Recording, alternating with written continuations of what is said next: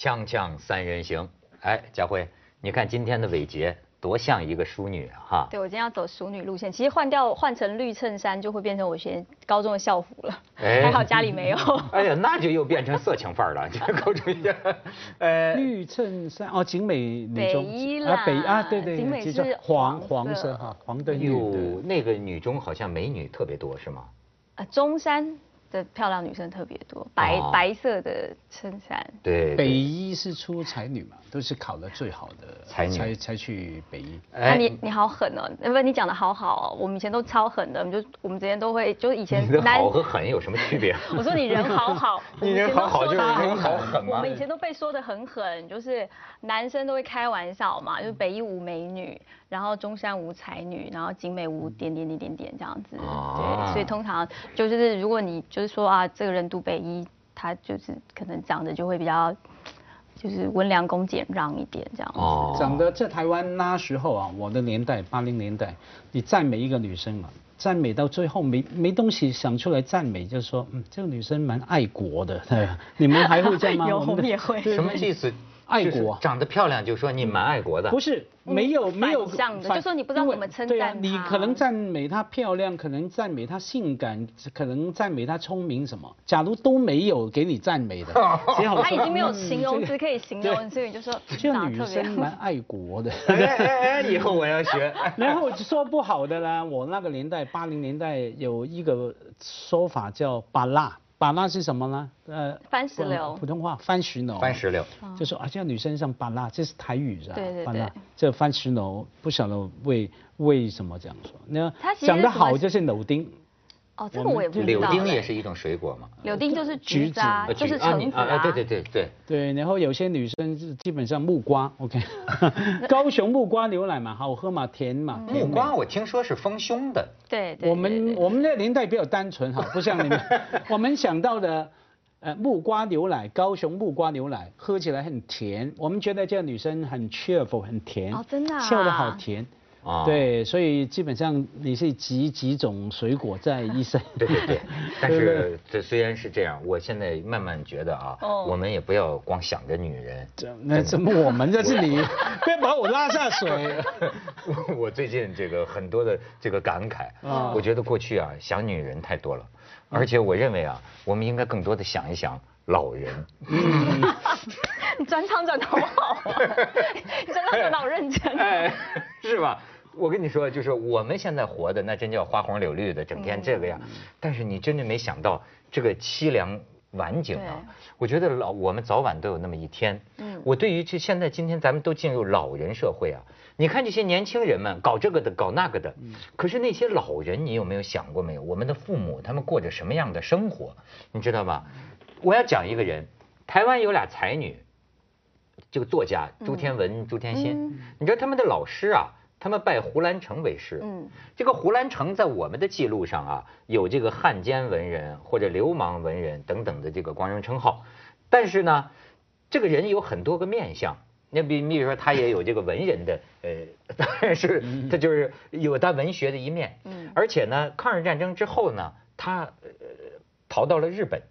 他到到日本，你你还不知道他的这个生活，他好像有几个日本的知识分子啊，或什么请他开班儿嗯就讲他他有这样的，而且他还写了这个书，写了这个书。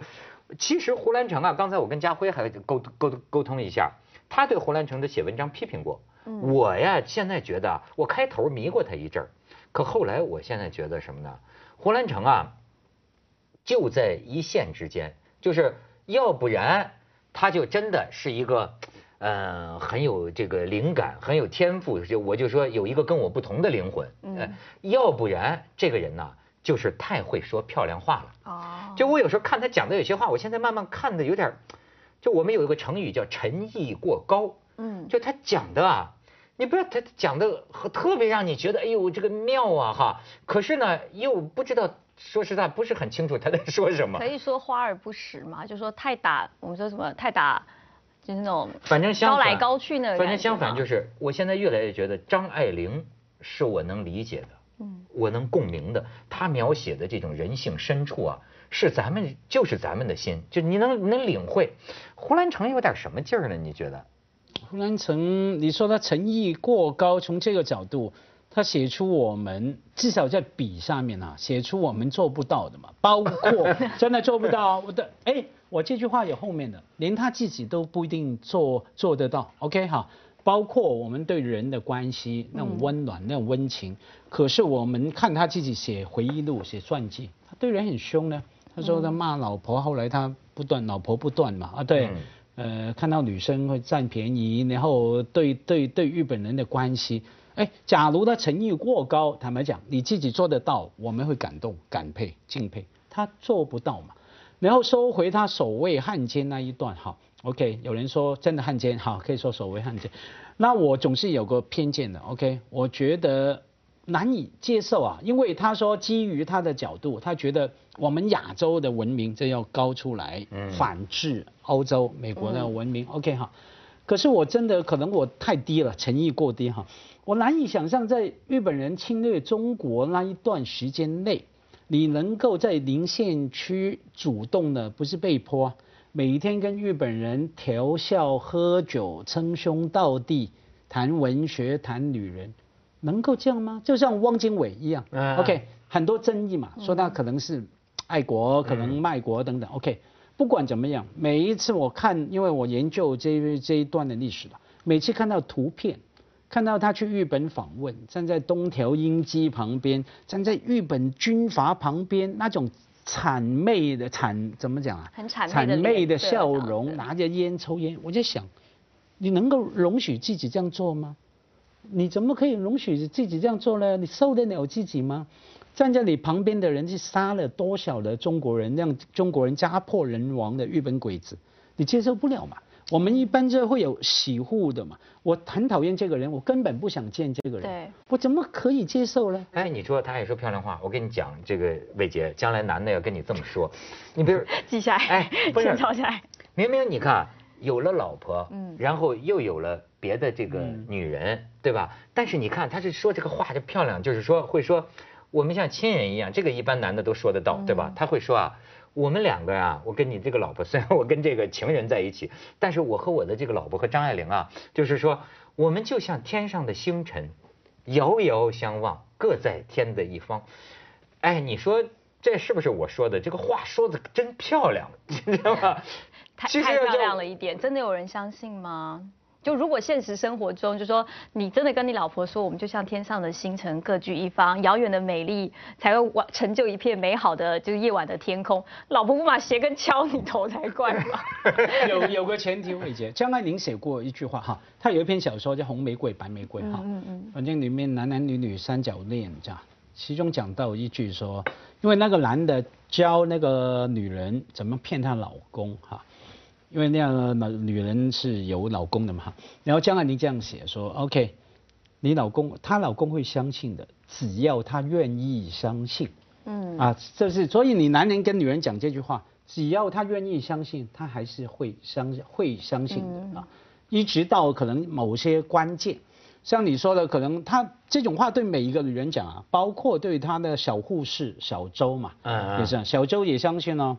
啊，后来到了终于要吵架的时候，那胡兰成就跟他说：“你早就知道我有张爱玲老婆了。”小周说：“我以为你是说假的。”哎，对吧？对啊，突然突然从相信到到不相信，对，所以看女人的情绪嘛。对，看胡兰成的天空真是繁星灿烂，好多星星。锵锵三人行，广告之后见。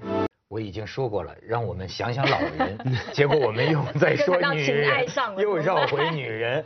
老哎，我我真的，我现在觉得我们应该多为老人，这个这个这个说话，要多想到。我觉得现在包括我在内，我也是不孝之子。就是你的这个不孝表现在哪儿啊？你不能对你的父母亲呐感同身受，嗯，你不能理解他的这个处境和他的特点。你看，现在微信上他们发给我一个东西，可能挺俗的，但是我觉得有些俗的就得让大家共同感受一下。你可以看看啊，一组图片，这是父亲和儿子，老父亲眼花了，他看见个麻雀，但不知道是什么，就问这个儿子，他看不清嘛，说那是什么？儿子看了一眼，又盯着报纸说麻雀，麻雀又飞到了另一个地方，父亲又问，那又是什么？你看儿子。儿子有些不耐烦，爸，我刚告诉你那是麻雀。你再看，父亲又忍不住问：“那是什么？”儿子忍不住爆发了：“麻雀，爹，那是麻雀。”这儿子躁动了啊！摸啊麻什么契约雀，摸啊麻契约雀，你听清楚了吗？这儿子就有点跟父亲不耐烦了。你为什么老是问问问问个没完呢？儿子训斥父亲：“都告你几百遍是麻雀了，你怎么总就是不知道呢？”父亲被儿子一顿暴吼，没有说话，默默的回屋。回屋干什么呢？你看，就回到他们家里，他拿过来一个小本子，然后呢，给儿子看，让儿子读其中的一段那是当年啊，这日记里写，儿子三岁了，这是老父亲写的日记。儿子三岁了，今天和我在公园，我们面前有只麻雀。我儿子问了我二十一次，那是什么？我回答了二十一次。他每次问同样问题的时候，我都拥抱了他，一次又一次。这种这种感受，你知道吗？因为我不，我有时候想啊，我曾经无数次的这个可以说啊，训斥过自己的父母亲，就有一有时候他们老了，他这个。咱就说，就说，就就可能昏昏然。对。你说个话，他听不明白。嗯。啊，你他或者固执的不得了，这脑子跟石灰石一样。嗯。你让年轻人经常着急了。对。可是你有没有想到？你小时候的时候，你不知道的时候，他们的反应。像我，因为我我就我外婆，她有一点那个老老人就是失有点失智哦，特别是在身受伤，就是头部受伤之后，然后我就非常常回台湾，然后我就我每次看到她的时候，其实你都。你你都你每看一次少一次，所以我对于那个的感觉，刚刚看的时候我就会觉得说心里很有那个感触，因为他真的就像是小孩子，然后他也不是说他刻意忘记，但是他就没有办法记得，然后你就会发现说，呃，你对他就比如说我回去了，他看到我，他就好开心看到了你。然后五分钟之后，你出去外面就弄个东西再回来，他就说他又同样看到你很开心，哎，你回来了，他就 forever 就是在重复这件事情，或者说他根本不记得他今天吃了什么，去了哪里。那你如果一直跟他说你怎么不记得不记得，他会会怕，他就跟小孩被骂是一样的，他会紧张会害怕。对对对。然后就后来我就就我之前也是在看网络上就是有文章，他说其实我们对于父母对小孩的那种。呃，大方的程度跟就是容忍的程度，其实是大过于小孩子长大之后对父母亲的。比如说买东西好了，大部分父母亲买给小孩子都是小孩喜欢什么，多少钱那个什么婴儿车啊，什么的上什么学校啊，干嘛干嘛的，多多多少的钱你都买给他，你都觉得说这是我投资我的小孩。但是反过来，今天当父母亲老的时候，你可能觉得说。啊，他用不到了，啊，不用了，这个就可以用就好，或者说他那个心态其实差很多的。是，这个背后有个不太对等的东西。当然我们明白小孩特别可爱嘛，可是未来嘛哈等等，而且自己生出来的嘛，我们是被父母生出来，我感感受不到我被他生出来的感觉啊，可是小孩自己生出来自己制造出来哈。那另外一个很重要不对的。我们成长过程里面，每一个人基本上，不管你家庭所谓多么美满幸福，两代之间会有 tension，会有张力，会有压力，会有恩怨情仇。嗯。所以到你父母亲老了，你面对他们的时候，其实你看到的不仅是一个老人家，你可能不自觉，种种的恩怨情仇啊会出来，然后会影响你的情绪。呃，对，你对那个小孩没有啊？他刚出生，你有责任感，作为父母亲没有那恩怨情仇，只有恩呐，只有情呐，没有仇那部分。但是你看，我觉得社会啊，这真是中国几千年未有之变局。你知道中国文化过去啊，老人是这个社会的顶梁柱。对。从家有一老，如有一宝。对，从周朝的时候，当然中国的走向另一个极端也很腐朽，就是说感觉什么都得听老人的，老人在操纵着，实际是操纵着一切。包括这个孝道，通过孝道，可是你知道，到现在你感觉到没有？老人代表着什么？代表着愚蠢、落后，呃，不会用 iPhone，不会用电脑，那这个这个这个无能是吧？就是代代代表着真是老而多辱啊，就是就是完全的就差劲。所以为什么我想这个胡兰成呢？我就讲，我看他一在日本讲这个《心经》啊，有人给他翻译过来，他讲《心经》这个啊，我我我我不太能明白啊。但是呢，这个他有一段话。所以像胡兰成这样的人，他的话也不能全废嘛，也也有可取的。呃，然后呢，你看他就有这种感慨，说东西方的这个不同啊。他说啊，我儿时我小的时候在中国乡下，同族长辈中的老人一大早起来散步，留意到村子里的某家人家还在酣睡，是吧？便在大门外一声轻咳，代替斥责，那一家人赶快就打着哈欠。赶快得得起身，就村里啊，老人是很有地很有地位的，就是说，既不是村长，也不是直系长辈，只要是个老爷爷，偶尔坐到我们家走廊前头，他说我记得我的妈妈呀，立刻穿戴整齐出来奉茶，就那种敬老的文化。他说这个呃劳苦啊，就是这个一呃心经里讲生老病死苦，他说劳苦，现代社会的养老院就能看明白。以美国为例。美国，他说老人都靠退休金在养老院度过，看老旧的电视和广播，老人也像过时的过时品，已经被这个世界抛弃，辛苦一生，对自己除了退休金以外别无任何价值，想为世人做点什么吧，则在这个世上已没有任何与自身可亲的东西了，这个世界不是你的了。然后公园里老人们在下棋，随着夕阳的沉落。这个世界的一切荣光也渐渐的消失。咱们去一下广告，锵锵三人行广告直播间。其实胡兰成的意思啊，你也不能说是他一个人的意思，就是中国过去的这个古代文化呀，越早，你比如说啊，过去说周朝的时候，就是说朝廷要有三老。你记得就像刘邦的那个时候，就说他本来要废太子，但是因为太子请来了四个有名望的老人。刘邦一看就说：“这个太子就不能废了。”对，所以他这个胡兰成说这意思就是说啊，你在这个中国古古人的时候啊，整个从村儿到朝廷都特别呃，就是敬老，敬老，而且认为呢，甚至认为有一种是什么呢？他就说啊，说齐白石六十岁之后的作品才真正好，反而中国古人认为啊，越老啊，这个道就越纯，你知道吗？包括甚至是说像苏东坡。呃，他就讲四十多岁的时候啊，就爱说自己老。其实这个里头啊，有一种自负，就是说，就是哎张扬老。但是你看咱们今天说说你老，哎，立刻去整形医师加工一下，忙点不老。对，现在咱们这同事啊，一见到我，我他，你只要一个一个中年男人，别人开始夸你，就说，哎，文涛，你这些年样子一点都没变呢，就开心 了，开心不是，你就知道你老了。你会对一个年轻人说样子一点都没变？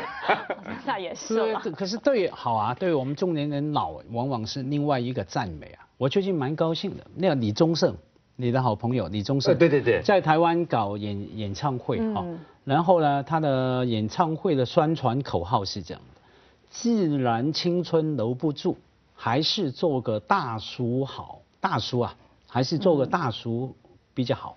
那我觉得蛮高兴，因为我刚好在台湾出了一本书，叫叫大叔，对啊，所以等于李宗盛来替我打输，帮你打输了，对啊，多好，而且也点破了这那一句 slogan 真的很好，你青春留不住嘛，那干脆就认了，不像不会有女人说，既然青春留不住，还是做个大妈。好，他们是抵死也不要当大妈的，对，你能够想象有人叫你林大妈吗？揍他，马上揍人。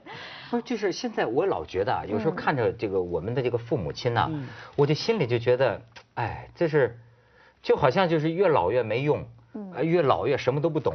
今天像是一个啊，谄媚青年的，就是历史已经进，我认为可能从达尔文达尔文进化论开始，历史就进入了一个谄媚青年。就什么时候 你看，包括五四就是这样，青年是对的，青年什么都懂。青年什么都会，老的东西啊，慢慢就丧失了它的价值。我觉得如果是在就是家庭的里面哦，其实我觉得就是跟中西方社会有很大的不一样，就是教育小孩子的方式是不一样的。我们常常在社会新闻上看到很多的小朋友什么打外婆啊、打打爸爸妈妈啊，原因是因为他爸爸妈妈不帮他买什么东西。可是你会发现说，我们小时候我们哪敢做这种事情？爸妈爸爸妈妈说不买给你。你就算了，你也不能怎么样。那而是说，可能爸爸妈妈教小孩的时候，就告诉他说，只要你好，你做任何事情，或者说你可能只要读书就好，你只要会好好读书，你其他都不用做。那对他来说，就不会有那种，反正你们都是以我为主，你们宠这么宠这个小孩，谁也打不得。这个孩子他以本位思考，他永远觉得我就是以我为主。可是你去看外国的小孩子跟父母亲，父母亲就是养到十八岁。你就是你的生活，我我也不会帮你付学费，付什么，你自己去贷款，这是你的人生。我赚的钱是未来我跟我老婆我们自己要养老的，所以说我会觉得外国人跟子女之间的感情不亲，是因为他把他当做独立的个体。那我们对跟小孩子的亲，或是跟父母亲的亲，是因为我觉得我们是一在一起的。那如果说我的小孩从头到尾，他不管做什么东西，吃什么东西，永远都是我的要最好。等他到到大了，到老了。他的小孩也会有同样的觉得说，我为什么要给你？我也要最好的。我觉得是因为这个样子的关系。你说难听一点是报应。就是说没有对本位主义就不一样了。那这些老人他就会变成说，他永远就会因为小孩子会觉得说，反正你们都是要吃不好的，反正你们都是要用不好的，最好的都是我要用。那你到到老的时候，他也不会觉得说我应该要。对你特别好或怎么样，那是跟以前年轻小时候，可能以前古人的那种社会说什么在吃饭怎么会小孩先吃，一定是长辈入座，长辈动筷子。男人先吃。我说说老人又会，你倒是不说女人了，现在开始说。潮州人是这样的，男的先上桌，女的不能上桌。有些地方。那我对这样老特别有感慨。我刚听你讲到一下，你跟你父母亲哈，我我以前坦白讲。反正就你说忙也好，什么也好，大概一个月才跟我爸妈吃一两次饭。特别我父亲比较衰弱哈，最近才刚两个礼拜前发生一个事情，我就之后我固定每个礼拜至少跟他吃三顿饭。为什么呢？我在在开车在我父亲吃个午餐，然后他吃到一个东西，突然好像呃呃咳嗽，呛到，然后也不呛到，就是很普通一个咳嗽。那个、那个、那个鼻水什么都出来，刚好那一天吃咖喱，你可以想象吗？那鼻水都是黄的。OK，这样。那我当时这样，我就很心疼，觉得我眼前的七十多岁以前对我很凶的，我动一动，因为爱爱小孩嘛，希望培养成才，很凶的骂打。那个父亲那么无力无助，我觉得哎呀，我的心都疼。所以之后我接两个礼拜开始，每个礼拜至少三天再他去吃。我觉得要照顾，开始他要被我照顾这种感觉。哎，尤其是老人要是病了，其实你觉不觉得？